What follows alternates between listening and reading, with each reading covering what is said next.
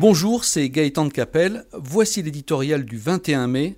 Son titre Leçon d'Amérique. Donald Trump, avec ses tweets incendiaires et ses revirements déconcertants, n'est sans doute pas le plus raffiné des diplomates, mais il faut quand même lui reconnaître de faire bouger des lignes que l'on croyait figées. La Chine, réputée invulnérable, indomptable, est en train de la prendre à ses dépens.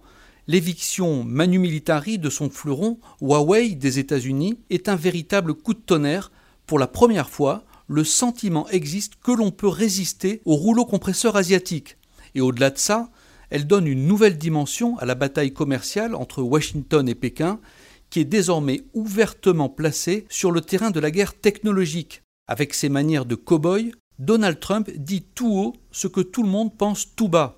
Pendant des années, la Chine a bâti sa puissance en s'affranchissant de toutes les règles de concurrence, aussi bien économiques, sociales qu'environnementales. Pendant qu'elle prenait d'assaut les marchés mondiaux, le sien, solidement cadenassé, s'en trouverait à peine et encore sous strictes conditions de transfert de technologie.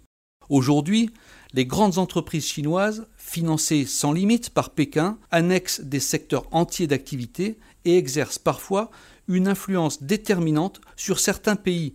L'une d'entre elles, Huawei, domine les télécoms du futur, la fameuse 5G, de la tête et des épaules.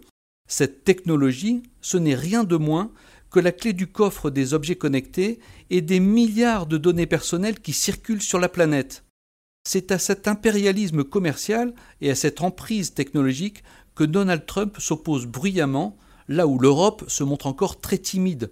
En pleine campagne pour l'élection européenne, ce combat crucial pour notre avenir et pour notre souveraineté devrait occuper toute sa place. C'est hélas loin d'être le cas.